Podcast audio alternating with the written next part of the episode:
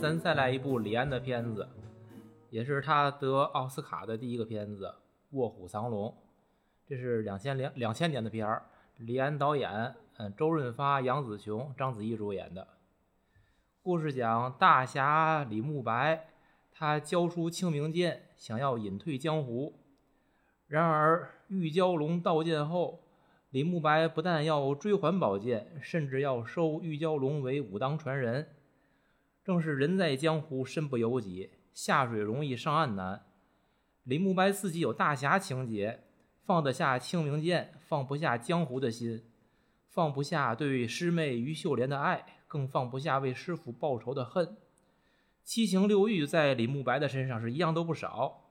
然而背负着大侠的旗号，行事反而处处掣肘。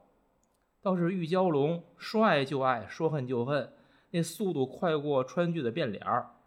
最终，每个江湖中人都要以江湖的方式结束自己的故事。《卧虎藏龙》这个电影呢，它的原始的这个剧本是来自于王度庐的小说，应该是不只是《卧虎藏龙传》这一部，还有一个《宝剑金钗记》，都是这个它电影的素材的来源。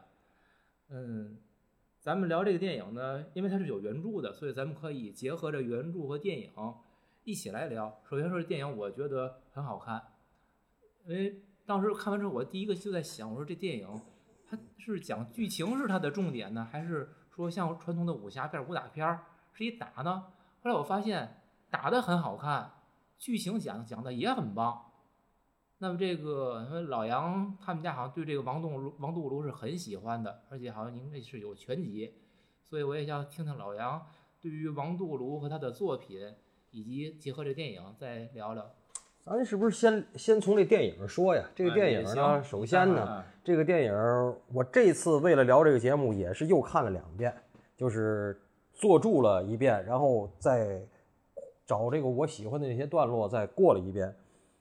还是很佩服李安，就是李安拍什么是什么，不是拍什么像什么，是拍什么是什么。首先，这种飞来飞去，嗯，符合呃，就是西方人对咱们中国功夫电影这个空腹的这个想象，啊，然后呢，里边呢又有他们认为的东方式的情感，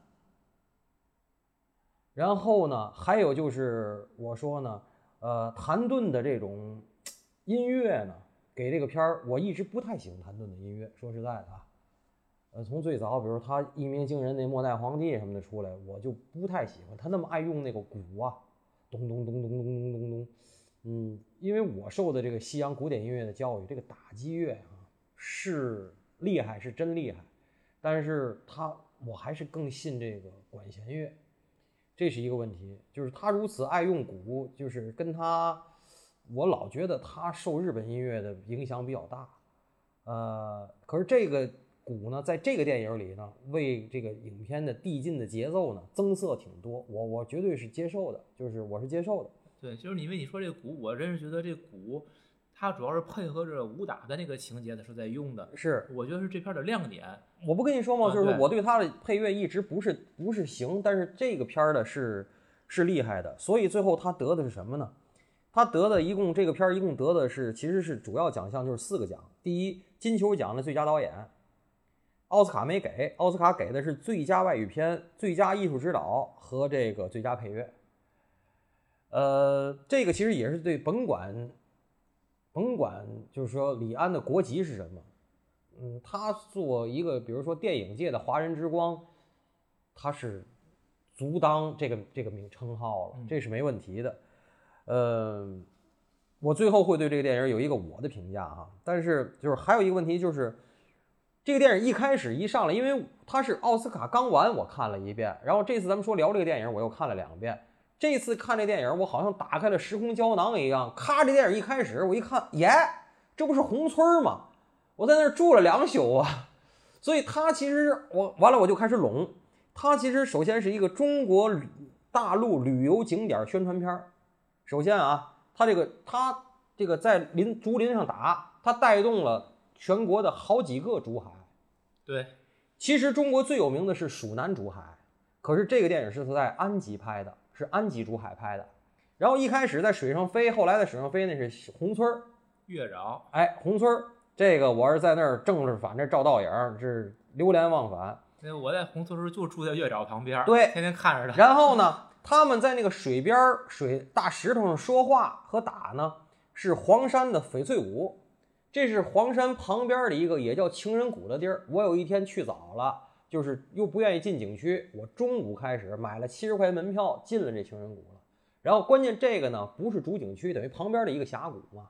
这个情人谷给我印象特别好，我不知道是在那儿拍的，你知道？当时我去的时候，为什么特别好？第一，很幽静，所有黄山的优点基本都有，没那么多松树啊，但是那种遮天蔽日的那种林子，湿乎乎的。关键是没有人，因为那个旅行团也不安排，就是谁反正有时间什么的去。哎，我恰巧去了，完了没人，我一直走到了头，走到了那个就是禁止通行，我又转回来，走那个栈道，有时候走底下那个河滩。非常舒服。然后呢，还有那种红墙的那个地方呢，是承德的普宁山庄，啊，我把他这些地儿我都查，这些我都去过。还有就是我当年和我最好那个旅伴那八二四，我们开车去过河北石家庄旁边的苍岩山。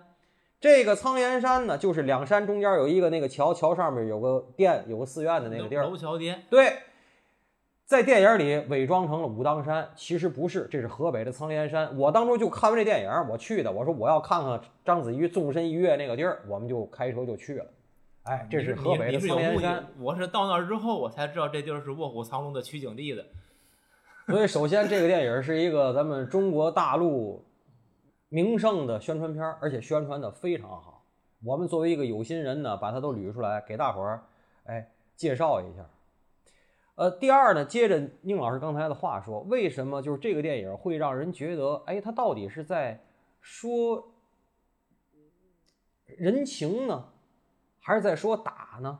你最后看书你能眼倦，这个你看完电影你可以关了电视，你想这个这个电影都说了，呃，他说的好，我觉得有两方面的原因，李安的功力那是不用说。那是绝对的，我觉得李官李安在我心里是学贯中西，起码在电影这方面，我觉得他，首先我当年看《断背山》的时候，我不就说嘛，我说我我太服他了啊！你如果不说这是一个华裔导演拍的，你怎么能想象这个电影是一个华裔导演拍的？可是李这个《卧虎藏龙》，你怎么能认为他是个洋人拍的？你认为不了。而且他对那种江南大宅的那种真实的呈现啊，我经常站在江南那些民居里、那些大宅里头，我想。我就站在他那个天井，不都有那个积水那个地儿？我就站在旁边，有时候还看着雨。我要能买个茶座，十块钱、二十块钱买个茶座，我会坐一会儿。我会想他们当初怎么过来过去的，就是这个人呐，我眼里有时候会过这个东西。哎，李安就给咱们呈现了。因为这个，你看他选的这个大宅呀，尤其是玉娇龙跟那个于秀莲打斗那场，那个宅子那感觉，它那中间那个天井啊，因为那种房子叫四合五天井嘛。它中间这个空场，你发现特别大，就是一般咱看的这种古宅故居，没有这么大的中间这个空地，这个特别大。我我倾向于认为这不是一个通常上的住户楼，这可能就本来就是一种类似于是镖局啊或者什么的，一种练武场，哎，一种什么大的就是一种公共场所，它就不是一个居家的住宅。嗯，然后就是。我说了，刚才咱们首先肯定了李安的所有的这个电影方面的功力，然后我一直想说的就是本子硬。为什么叫本子硬呢？呃，我又该提我爹了。我爸爸呢，从小反正也是一个很皮的男孩，他就经常上外头租书看，他就爱看这武侠书。这武侠书咱小时候男孩谁不爱看？他看的比较多，所以他后来总给我讲。我现在没准我还有升值的以后的书，我买过民国的。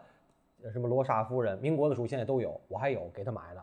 我买的时候就是两百多人民币，两百多买的，很薄很薄。这是哪年啊？我给你们看，我爸活着，呃，九十年代末两千年代初，那挺贵的啊，两百多块钱一小薄本儿。我据说现在民国版的这些书说是挺涨钱的。我说，咱就接着说啊，就是我爸给我仔细讲过这个武这个民国时候的武侠小说史，所以就是说他老说他不喜欢，他也还行吧，他就是。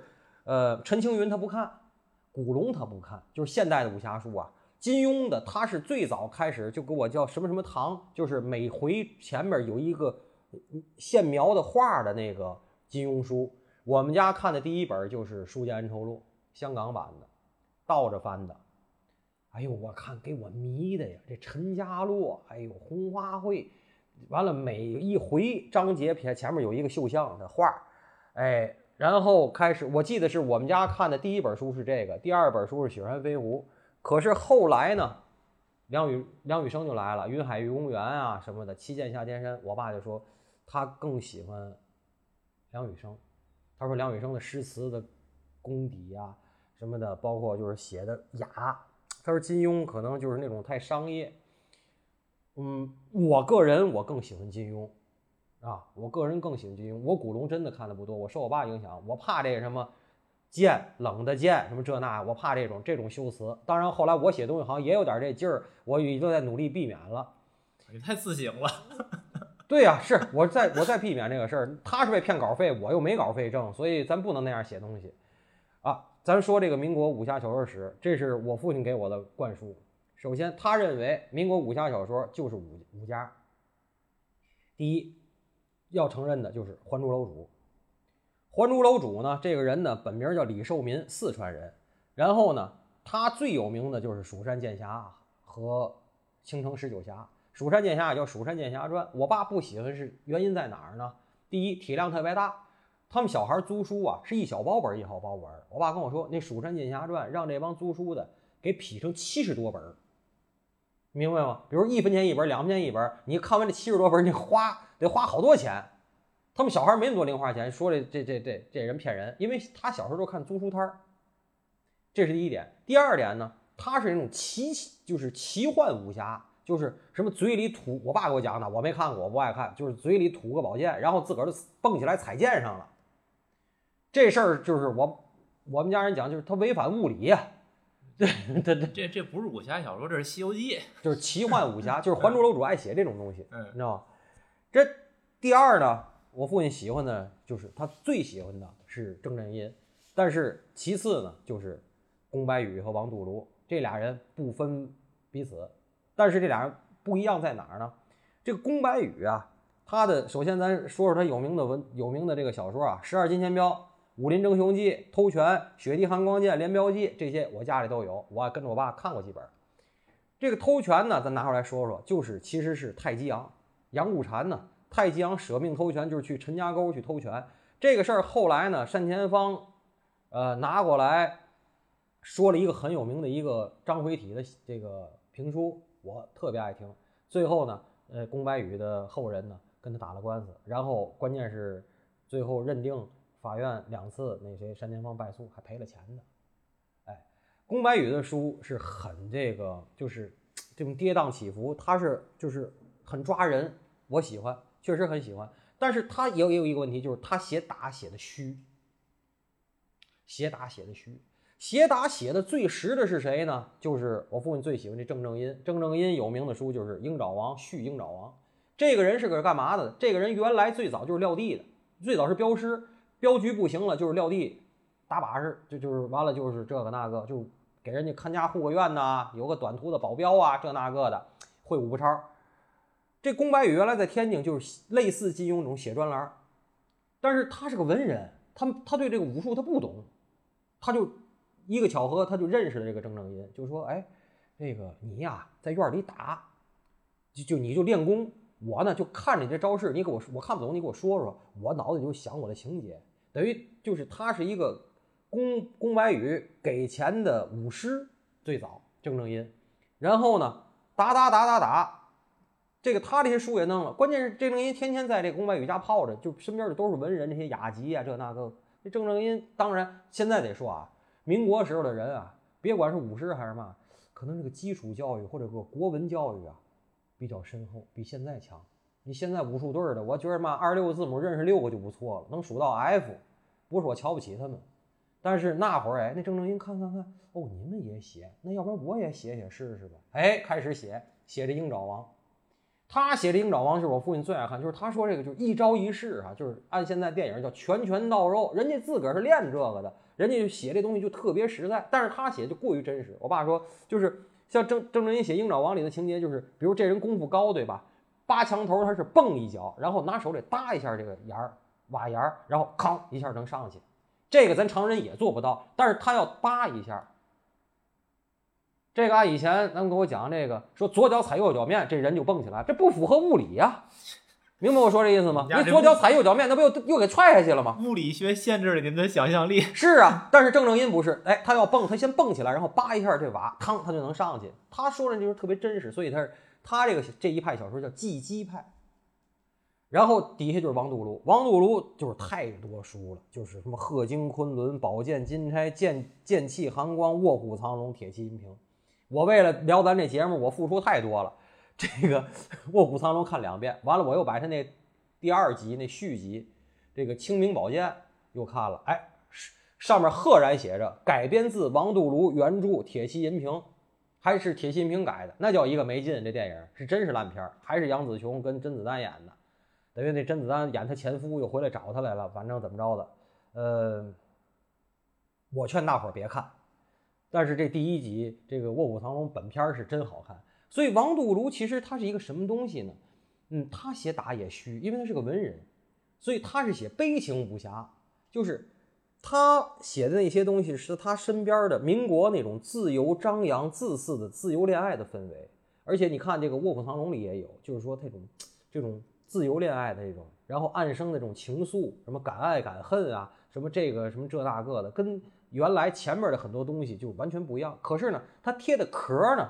是一个古代的壳，它赋予的是一个古代的壳，内心的核呢是一个现代的感情的言情的核，所以这是王杜庐的这个悲情武侠的实质，也就是这个电影，我说一半是导演厉害，一半是本子硬，就在这儿。王杜庐其实是言情武侠，是言情在前，武侠在后。对这个李安自己当初选这个本子的时候。就是他也是看了很多，为什么会选《卧虎藏龙》这个？他就是觉得王杜庐这个原著里边有打，但是又不是那种很玄乎的，天天飞来飞去的，就是打的好看，但是又不离谱。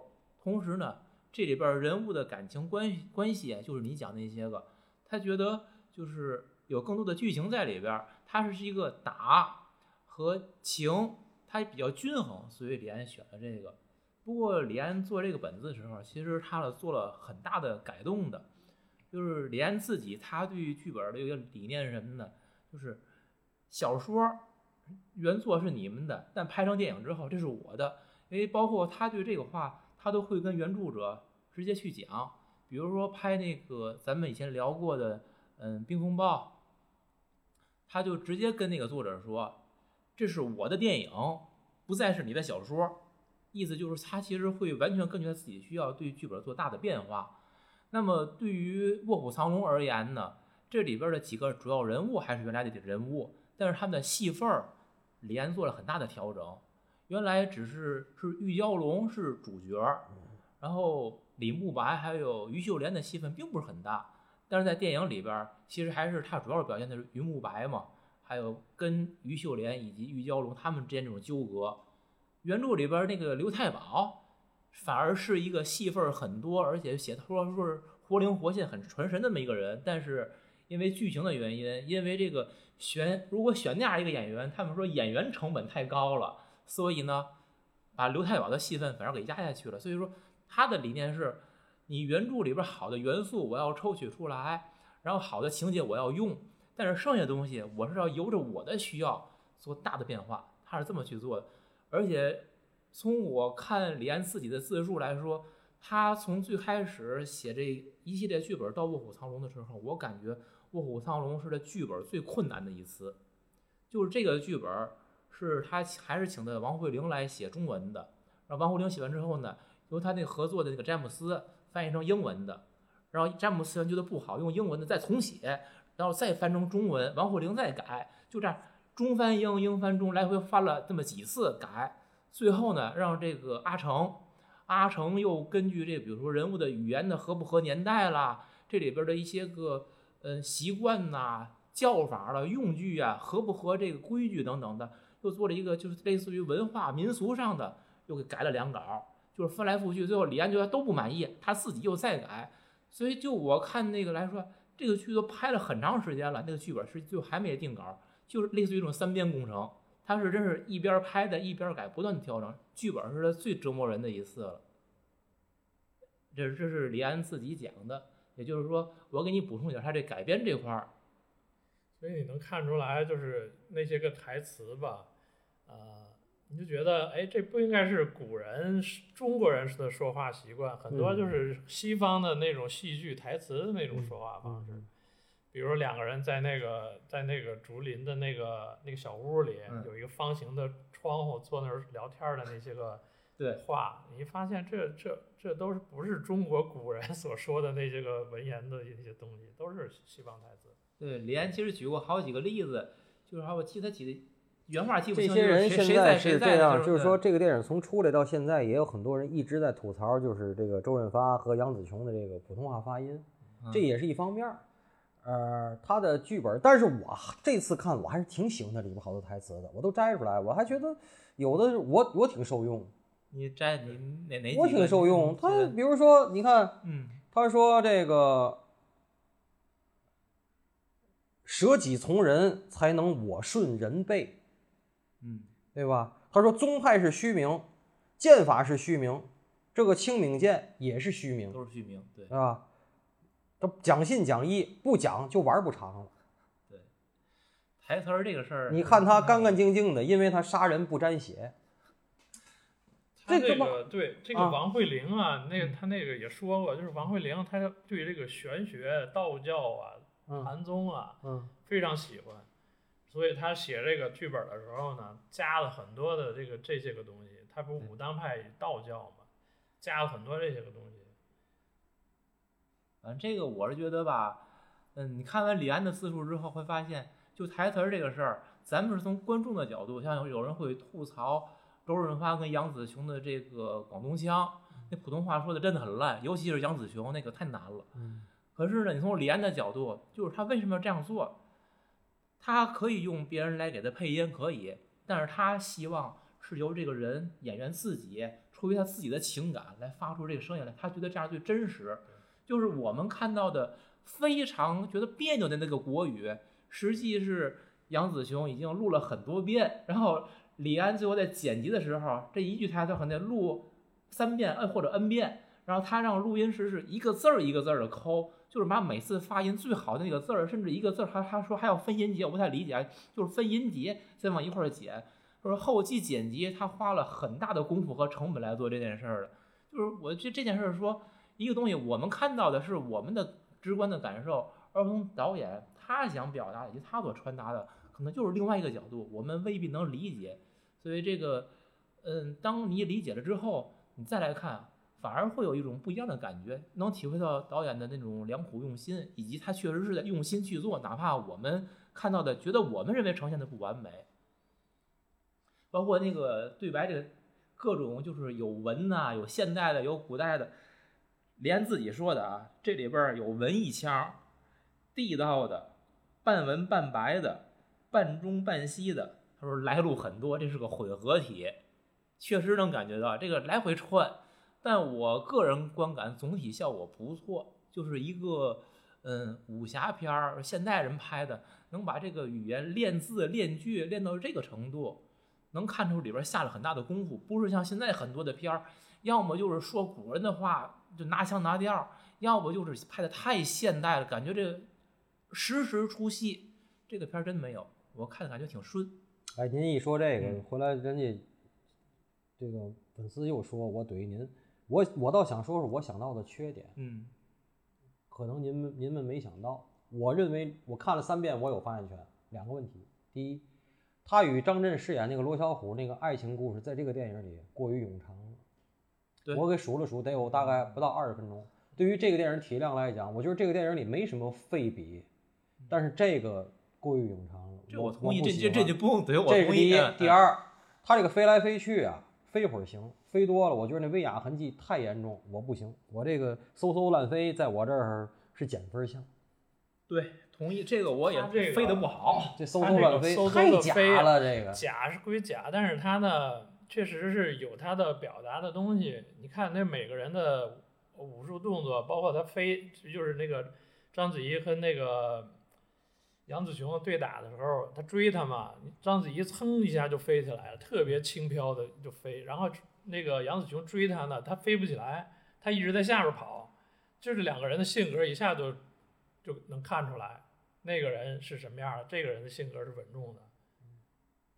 然后还有那个就是跟周润发在那个那个树林上，嗯 在那竹林竹林上荡来荡去的那个东西，就是呃，徐浩峰嘛，在这个他做导演之前写过一本影评嘛，在影评里写了两篇关于这个《卧虎藏龙》的这个影评，他的解读非常有意思，我看完之后特别上上头啊，他那个。一个是关于剧情的，剧情那个咱先不说，就他这个在这个武打的动作设计上，就是他那个在竹林上那东西，就是两个人在调戏调情的一个过嗯，程。对，同意，对，我也要说这个事儿。嗯所以说你看这个电影儿，你说为什么要加一这个呢？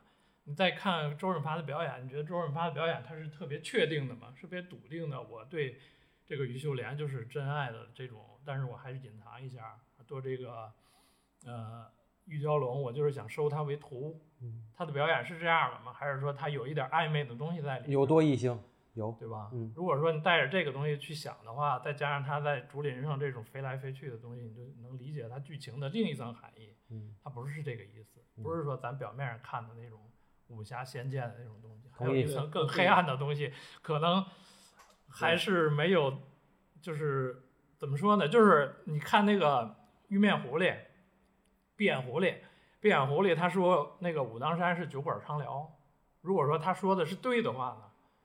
呃，那个原话是玉娇龙说的啊在电影里边玉娇龙说的。所以当年玉娇吗多，当年这个玉面狐狸怎么最后靠呃闭眼狐狸靠到跟前儿宰的他师傅呢？对呀、对呀，是那个是是人家是说了事儿啊，我他妈都那次都进了进了闺闺房，还是怎么啊着上了床了，你都不传给我？对呀，就是 没错儿，多明白啊那是事儿啊，那是事儿啊。所以所以那个徐浩峰就解读，他说这个东西在武当的道就就从道教的某某一类来说，但不是说整个道教都阴阳合欢大乐赋，对哎，它有三种修炼方法嘛，天元、地元还有人元嘛嗯。然后人呢，就是那种就是就是双修嘛，双修采阴双修补阳，对嗯。然后那个当年他那个江南鹤就是修炼这个的时候嗯送的命嘛。然后你看这个李慕白在一开始说在闭关的时候，他陷入了一种就是竞技的东西，然后周围都是光，然后感觉到非常的孤独黑暗。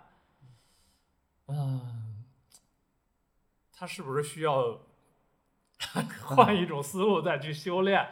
然后他下山之后，发现这个玉娇龙的这种一下子，然后看见玉娇龙底那种生命力，就是浮起，浮起啊！才看见于娇龙说的这种话，啊、当然了，这都是那个徐浩峰解读的啊。但是 我觉得这个东西我挺同意的，我非挺上头这个东西，我挺同意的，同意对。嗯这就是这个多异性。他电影里边这东西就是说隐隐的有感觉，但他就完全的就是没有一句台词或者说或者一个动作会直接的把这东西说出来都没有。但你会有这种意象在，我我也能隐隐的感觉到，因为就像你说的，李慕白和于秀莲这个这是确定性，但是他几次对玉娇龙的态度，就让人你会想他为什么要这样对就是待他呢？暧昧啊，就为什么呢？暧昧呀、啊，所以这才叫暧昧啊。对我说这也是他对一个有意思这个。啊，他对于秀莲的这种态度，你说最后在就我刚说那场景的时候，他跟他说了一句话，就是手你握紧了，你可能就是什么都没有；你张开手呢，你拥有全部。嗯，然后这话 是不是说给于秀莲听的呢？对吧？你嗯别对我那么好。好多男的跟大婆也这么说。其实还有一点儿，你们看，感觉不知道跟我一样不一样。最后在那个洞里边儿，嗯，那个谁，闭眼狐狸不给玉娇龙施了迷魂香吗？李慕白来救这个玉娇龙的时候，他发现他中这个毒了，然后他给他疗伤。开始他是搂着她，后来在这个于秀莲进来之前，他其实已经到他背后转要给他治伤那个状态了。其实当时你看，你感觉啊，如果于秀莲早进来一步，看到玉娇龙在他怀里的时候是个什么感觉？那不就是俗气电视剧了吗？你听我说啊，然后他进来的时候，玉娇龙当时那衣服是湿身的，对吧？其实就是半透的状态。李慕白可是在他身后，而且两个人有距离，只是用手去摸他的背，给他疗伤。那于秀莲看到这个，其实自是无话可说的。可是即使这样的话，就这两个人这种状态，就这东西这这关系这种那种暧昧的感觉，就是让于秀莲你想说，其实你又什么都说不出来。然后李慕白呢，也是他跟玉娇龙，你说他们俩是暧昧关系吗？可是他的一言一行、一言一行，全都是正派的，没有任何猥亵。这里应该是玉娇龙呢，他能他看到了这些东西，他能感觉到这些东西。只不过于秀莲他可能愚钝一点，或者是他感情这方面他没有那么敏感，他他不知道。我觉得于呃杨紫琼的表演上边看不出来，他对这事儿有一个另外的看法。相反是玉娇龙，他经历了过这一番儿之后，他觉得他那个有点波动，然后这也解释了他为什么去武当山之后他纵身一跃吧，对吧？你直接说到这纵身一跃了，这里边玉娇龙纵身一跃有两次，一次是在那悬崖顶上，就瀑布那个顶上，当李慕白把剑扔了之后，他纵身一跃，他就抢宝剑。然后第二次纵身一跃，就是最后在这个武当山，他跟罗小虎见面了以后，他纵身一跃。我当时我就想，他这两跃，当当时是一种什么心情背景？应该很不一样，对吧？咱咱先不说头一次，先说第二次。你说他最后纵身一跃，他是为了什么？对呀，就是嗯，所有的前面的咱的解释，你怎么去理解这最终纵身一跃？如果你按照一个正常的表面的这种武侠故事。去理解他往下跳，你好像是他这个力度不够，对吧？他对罗小虎是不是还有一个感情呢？还有爱呢？那为什么对他还有感觉的时候，你抛弃他，你跳下去呢？对吧？如果说你对你他那有一个非常确定的，就是你你他的家庭，他的那个父亲那边，他还能回去吗？他估计回不去了，回去他家里肯定也不认他了。对吧？断绝父女关系了，肯定是。对，所以这里边就是原著也有纵身一跃，原著的纵身一跃跟这个设定是不一样的。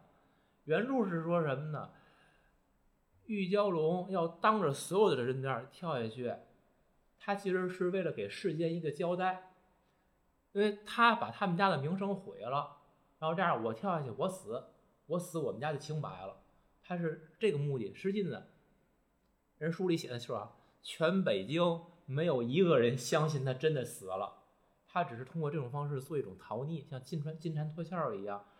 实际上也是他跳下去以后，是在刘太保的帮助之下，他又找到了罗小虎，然后跟罗小虎是缠绵一夜，然后自己是飘然而去。他跟罗小虎缠绵一夜，也是类似于还一个情债一样，然后飘然而去了。但电影里边呢，是他跟罗小虎见面以后，他跳下去了。但其实我同样会认为他死了嘛。我当时脑因为电影到这就结束了，但是我这问号又打上了。我真不相信他死了。可是如你所说的，就是他见了罗小虎这面了，他跳下去，那我认为其实他们俩这段感情没有那么的深，或者说是这会儿也许李慕白在他心里占了更大的分量。可是李慕白是为了他死的，为了救他而死。就是不管他当时对这些个所谓的名门正派有多少仇恨，包括这个呃闭眼狐狸给他多年的洗脑啊，虽然洗的不干净吧，然后他这个反感李慕白，老什么说大道理，然后还要什么受他为他反感这些东西，可是最后这个人就是始终对你一片真诚，而且为你牺牲生命的时候，我觉得他其实那会儿已经算是开悟了吧，他已经对。就如这个于秀莲跟玉娇龙最后一次分别的时候，就在说：不管你将来要干什么，怎么样，你一定要勇敢的、真诚的对待自己。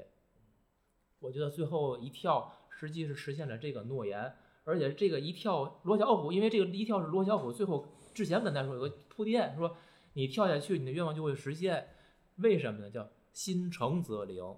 所以最后他其实也是在“心诚则灵”四个字的这个背景之下。他跳了下去，诶，我觉得他这像相当于是涅槃新生一样，所以我也我我不相信他死了，只不过连的镜头好像给了这个人最后是，嗯，离开这个世界吧，像一种解脱，但我不相信。续集里没提，我就认为他死了，是吧？然后续集没提他，也是第一李安不拍了，第二章子怡也跪了，估计请不起了，你知道吗？这是一个问题。呃，我想说说我在这个电影里我看到的几个点哈。嗯，接第一个点就是接着这个谁宁老师说，我想真诚的问宁老师个问题：您认为肉体出轨严重，还是精神出轨严重？理论上说应该是，呃，精神。精神严重。对，其实也或者说你在于你怎么来理解这件事儿。因为你按你的理论说，灵与肉如果是分开的话，其实有可能肉体上的只是我把它分开了，咱俩这是一锤子买卖，完了。嗯。然后呢，而且就是这里边是更类似于一种交易。嗯。所以它容易切得干净。嗯。我我说说我的看法啊，我为什么跟您提这个呢？就是。我以前也像您这么想，我现在好像比这个呢又落后了点儿。我觉得分人第一，有的女的就认为她的丈夫是肉体出轨严重，想想无所谓，只要你弄过就不行。有的是你心里有他都不行，哪怕你没弄过。我都听不同的人说过这个事儿。呃，第二呢是分时间，在你十几二十岁的时候。你睡了谁或者被谁睡了重要，还是你五十多七十睡了谁还是被谁睡了重要？我觉得分人和分时间段，并不是一以贯之的。就是我以前跟您一样，我觉得就是精神更厉害，因为咱们可能更重这个灵，啊，呃，我现在觉得可能要洋人讲的 it depends，要要要要有情境的。所以在这个电影里头，我我还真不知道徐浩峰说的这个事儿，但是我刚刚安娜一说，我太同意了。我觉得这个电影里头，为什么说罗小虎那段第一冗长，第二很没劲，就俩人真是有那种就睡觉的镜头，我都觉得特没劲、特无聊、特 boring。但是俩人就是他跟李慕白在这个这个竹海上面走来走去，那个飘来飘去，那个那那绝对是那种你进我退那种从调情到云雨的过程，那个简直我觉得拍的非常肉欲。那一段是我感觉非常非常肉欲的，而且第二次我看我就非常确定，然后我再过了一遍，我主要看这个，我觉得倍儿笃定，跟看黄片差不多，非常笃定，我非常，所以徐浩峰一说，我觉得我跟徐浩峰简直我太同意了。还有一个问题是我最近好像这两周，因为这个疫情把我逼的，所以我经常去天津郊区开车玩，开完车我就要想写东西，最近笔耕不老戳的，相当不错，嗯，相当不错。哎，我突然想到一个问题，包括我最近去去看展哈，去北京看展，创作者不要解释自个儿的意图，也就是说，比如说最后于小龙死没死，你觉得死了就是死了，你觉得没死就是没死，李安反正不会跟你说，对，而且李安不跟你说他是高级，对，那李安跟我老觉得李安可能比姜文还高点儿，李安不会装逼，就是我就不说，反正你们怎么解读无所谓。我也不会把你们最后把你们给我解读我没想到的东西，我再加到我身上，我也不干那事儿。但是我就不说，你们随便吧。就包括安迪沃霍不也是吗？你们随便，你们说我是不要脸，说我他妈复制，我就是复制，无所谓。我也不说我是复制，我乐意，我就说我喜欢。但是这点我就有个区别啊，嗯，首先不解释是高级，可是你提供的这个素材。就是足要足够高级，足够复杂，足够牛逼，那足够复杂，它的多多异性，哎呦，对吧？就是它的可思考性，你得首先你得有，对，是的。那就是这个，就是你刚才提到安迪沃霍，因为我首先我不喜欢他，你看，你不是，那咱那个已经谈过了，就是但就是形式，对，就不要谈。就我的意思是，他还是意难平，知道吗？不是意难平。我的意思是说，就是你提供这东西，你首先你得给我多种解释的这种可能性存在，然后让我自己去开脑洞。我去消费主义，我有我有想的消费主义对艺术史的冲击是你想象不到的，所以他利用了这个完全没问题。我告诉你，安迪沃霍的多义性就在这儿，知道吗？消费主义对艺术性、艺术对艺术史和艺术性的这种冲击，那个更多的是时代赋予的多义性。我现在强调的是，就是你你这个作为作者，你提供的东西本身的多义性啊，都是这没问题。这这些我告诉你，就是咱俩说这俩东西都有。都有没问题，然后咱接着说，咱刚才说这个精神出轨这事说完了啊，那我现在告诉你，现在就是你也同意，我也说，就是李慕白是至少是精神出轨的，同意吗？玉娇龙是，对吗？这里头就是守着精神贞洁的，就是于秀莲和这个这谁，这个这个这个就是张震演的那个罗小虎罗。小虎，然后第二集把于秀莲的那个精神守贞也打破了，啊，因为她前夫甄子丹演的那找她来了，就是俩人是换过铁的那个，后来一直找不着嘛，第一集也提了。那么他说的就是说，他这里边，你觉得最后，我老提这个白玫瑰跟红玫瑰，是吧？咱姑且白玫瑰就是大的，红玫瑰是二的、三的、四的。你觉得就是说，见过人世繁华的，最后要干嘛？最后他觉得旋转木马好，天天坐旋转木马那个，他说世间繁华好。于秀莲是就是隐忍，所有东西我都付出，我等你，我这个哎，见着了一个没事就发狠的小妮子，让我说，哎，就是章子怡这样的，玉娇龙这样的，那李慕白肯定没有肉体关系，但是他精神上，哎呀，我得收你为徒啊，他的所有那些身段全放下了，那为嘛呢？男的放身放下身段，非奸即盗，那必一定的。罗小虎跟他呢是敢爱敢恨，从这个抢抢开始，然后最后俩人这个那个，玉娇龙反复伤害他也无所谓，到最后呢，他又发现哦，这个长发飘飘这种 F 四我都是我都玩过了，又发现那玉玉树临风那白马王子挺好，不就是这样吗？缺什么补什么，天天吃龙虾呢，告诉稀饭好吃。天天吃炕咽菜的说炖肉好，你说谁对？这是多异性，都他妈对，没有不对的地儿。还有这里边我还喜欢的有一些东西，他说的什么宗派是虚名，刚好念完了哈。他说的一个东西就是说，既为师徒，就应该性命相投相见。这就是为嘛咱们老说什么中国武术现在让他妈那徐某某。一张嘴说的不是徐浩峰啊，另外一个徐某某给打的都五迷三道的，为嘛？我老说这师傅啊，这辈儿传下辈儿传了他的百分之九十，这师傅已经非常牛逼了。然后这个徒弟在传徒孙的时候再传百分之九十，这已经非常牛逼了。开宗立派，比如说是太极阳或者陈家沟的陈氏掌门人，到徒孙那儿功力只剩了百零点八一了啊，对吗？徒孙的耷拉孙徒孙再教自个儿的徒弟，那耷拉孙的时候是零点八一再乘零点九，咱就按这个比例乘下去。你说乘到今天，比如说什么第四十三代掌门人，他还剩多少？零点九的那个四十三代方减 n 减一方，你这还是不是无限接近于零了都？他只能靠什么？天天穿大褂骗人啊，天天雇群演骗人啊。所以他说这个以性命相见这件事儿啊。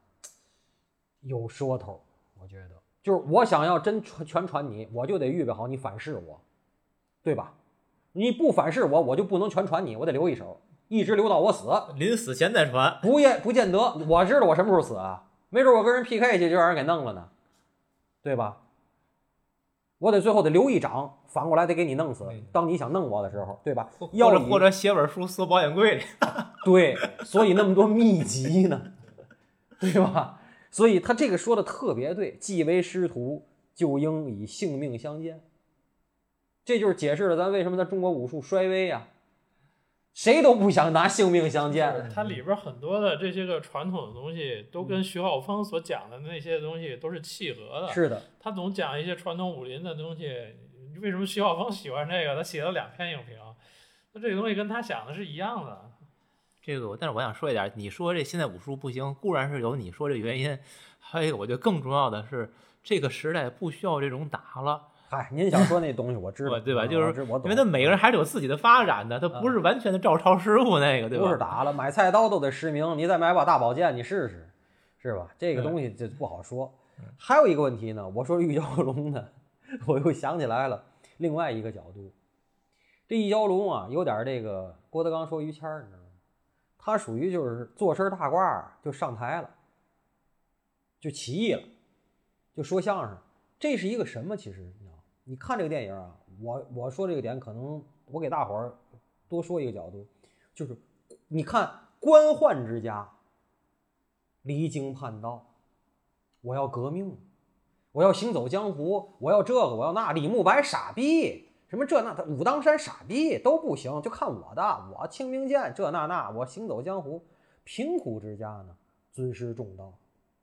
联想到上个世纪的二三十年代，跳脚骂街的那帮，出来搞事儿的那帮，哪个不是富家子弟？我在以前的那些节目里老说，我说牛虻、牛虻这些人都他妈是贵族，干革命真的方方丁 father 都他妈得是贵族。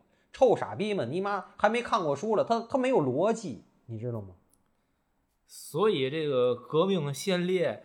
这个抛家舍业、抛却万贯家财，为我们开创新社新新生新生活，没错没错，我们得纪念他。没错没错没错，这个有咱们这个节目也有这个层面一这个层面的含义在啊，那是肯定的。所以他后来又说这玉娇龙行走江湖，他说的嘛，你们这些老江湖怎么见得到本心？对吧？他说了呀，武当山是酒馆昌寮，我不稀罕。对不对？这个说的这些东西，罗小虎就问了一句话。罗小虎说的是：“为一把梳子值得吗？”他说的是什么意思？就是说我，就是你为了一个非常就是咱们用这种普世价值认为就是非常不值得的东西，你投入了非常大或者我们认为不不值的精力，这是嘛？我给您添个角度。我喜欢的一本书，福塞尔那本《格调》。什么叫格调？把钱花在看不见的地方，叫做格调。用一个特别别人都认为不值的力气去追求某一件小事儿，这叫格调。为什么叫格调？因为他是富家子弟，因为他是官宦人之家。你问穷逼 K，他敢投这个东西去干那些事儿吗？他不敢，他没输的。富家子弟他有无限可能，他有的是输的，他有本钱。您觉得呢？这咱说过挺多次，就是这个选择的可选择性的这个问题。你的选择背后，你他妈得有东西戳着呀，得有势力，得有钱戳着，得有关系网戳着。没没这个，你他妈敢做货？有，那都刑法里都有，那都是法治时间里的说的事儿。都离谱了，小目标嘛，我这小目标不行，我再换个小目标，我我可以不不，我不停的换小目标，对呀，我有 n 分之一个小目标，无所谓，这个无所谓。对，所以咱们就谈不到什么小目标，我就没有，我一个小目标都没有，跟我没关系那事儿。所以还有人家说什么，朋友本来就是假的，这个也是在人说，就是他行走了一圈江湖，他发现你妈朋友都是假的，都是假的。最后你发现这江湖认嘛？认大宝剑。这个削铁如泥，这个厉害，对吧？逮谁跟谁一碰，哐仓就给他都砍了。削铁如泥厉害，然后不留活口，不留活口，对吧？削就是大宝剑，首先啊，这个要就是得得统一，就是就像比如我说的，必须足够有钱或者足够有势力，胳膊根子粗，这这是清明剑的意义。你谁拿了这个，谁就削铁如泥，对吗？第二，不留活口啊，对吗？这个这个这个这个是这什么狐狸？他不就一直这样吗？不留不留活口，所以他能一直一直一直一直到最后还能弄个玉石俱焚。他这个绝对是最大化呀，利益最大化。为嘛？他是个穷苦人，所以他做什么东西他得考虑成本、投入产出比。你想想这道理。玉娇龙从来不考虑，为嘛？我有的我有势力，我有钱，我不考虑，我想怎么我就由姓长，我想怎么活着怎么活着。对吧？我抢清明剑，我也不是为我，我就是为玩儿。你说这像清明剑这个事，玉娇龙说你那句话，朋友都是假的。后半句他不跟了一句吗？只不过我怀疑你做我的敌人，你能撑多久？就首先我在我这，我不认为你们谁是我朋友。第二，我不怕你们做我敌人。对呀，咱凭本事吃饭。就你说那个大宝剑，对呀，对吧？然后呢，其实呢。这个那个狐狸，他也有他的一个真诚的呼唤。他那句话说的就是太牛了，我给记下来，叫我一图，你一字。我操文妈，没文化真可怕！我操，是吧？所以他其实他比他的功力都徒弟比师傅的功力已经高了。我一图，你一字。对，就是这十年功夫练的不长进，就因为不认字儿。对呀、我一图，你一字。这里头又骂了那些没文化的，嗯，是不是？这又又反过来证明你那个革命得有文化，没文化革命都革不了，是啊，你革命的书籍都看不懂，你成功不了，是呢 练功你都练不成。是呢。哎呀，这个这这这个节目我们聊得很欢乐啊。哎呀，哎，那你说，嗯，就是玉娇龙这样一个角色，就是你喜欢他吗？章子怡这个角儿显得好，换换二个人，我觉得没有谁能演这种发狠儿这种小妮子。嗯，我觉得就她行。哎，可是你说就张我，咱就是章子怡形象啊，嗯，我真心的其实不太喜欢章子怡，就是演所有戏的这种形象，就是她她演本戏色出演，是 本色。对，后边我那你要这么本色，我后边我就不好说了，就不，就是她一出来就你你总说什么欲望人妻啊、包括她她一出来就那嫁汪皮裤，都是本色出演，就是发狠儿。不是他，他一出来就那就那个，你看她每次那个眼神儿，我就说就带着那个目露凶光。凶光欲望，嗯然后那种漂浮，嗯，就我总我总所以他演不了危险的关系呀、这你觉得演危险的关系他轻浮你知道吗不行的。对，就是他那眼神儿总是，我都没法说就那个劲儿的，你知道吗？就他这人物一出场，你就知道这小妮子没安妈好心眼儿那感觉的。所以就贴他角色嘛？很贴啊应该说这李安选角儿选对嗯了，真好，选的好。嗯，对，他不还说这个，他当时是希望把章子怡培养成新一代的这个打星，因为他说之前有这个像什么杨紫琼啊，再早是谁的，就是一一代，他说每每每一代都有一代一代，他说这一代年轻，这一代还没有，我希望章子怡是，不过他这个气质还是不太符合这个要求。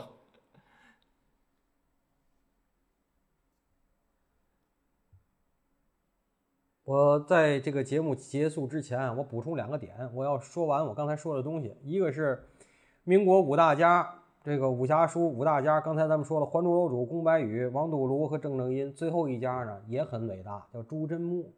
他的主要的这个叫七煞碑罗刹夫人，呃，虎啸龙吟，他也是一个积极派的。嗯，我家里也有这个书，哎，我还看过七煞碑，不错。这个就是也是那种节奏挺快的，就是民国时候的书啊，有的时候哎，真的，你现在拿回来看，哎，一点不过时，那些小说一点都不过时。你我我不知道你看过《啼笑姻缘》吗？我看过第一本，我还告诉你，《啼笑姻缘》挺好看的。如果你踏了心来看，而且你爱看搞对象书的话，我我年轻的时候爱看爱看言情书，没跟你说，我最捧陈凯伦，最捧陈凯伦，其次是这个琼瑶。知道吗？那那那陈凯伦我基本都看过，琼瑶没都看过，琼瑶是翻，知道吗？这个行 行，还有一个就是刚才咱说这个《祖国大好河山》宣传片里的，其中他们在中间罗小虎那部分那西部的哈，我一直以为是张张掖丹霞，因为张掖丹霞我去过，而且现在张掖丹霞挺有名的。哎，他们这个盐碱滩还真不是在张掖丹霞拍的，是在这个呃。克拉玛依的白白岩滩，哎，在克拉玛依拍的，我还查了，但是跟张掖丹霞非常像了，因为那些东西，那个五花肉那个东西啊，就是都一样，都差不多。到西西北，其实我觉得有很多地儿可能都那样。对都是那个样子。嗯，那咱最后，我觉得咱化用一句电影里边的台词。您封个口，我封个口，好吗？嗯哎，好，哎，我是想，李慕白在那个庙里边儿嗯想点化玉娇龙，玉娇龙跟他说：“你别到了庙里就说就说和尚话，出招儿。”我想说，咱在我们的节目里边，咱就捞干的，少说废话。没错，没错儿。嗯，我想说的最后这个帽儿是在于，咱们最后一定也会把李安像科长电影一样做成一个系列。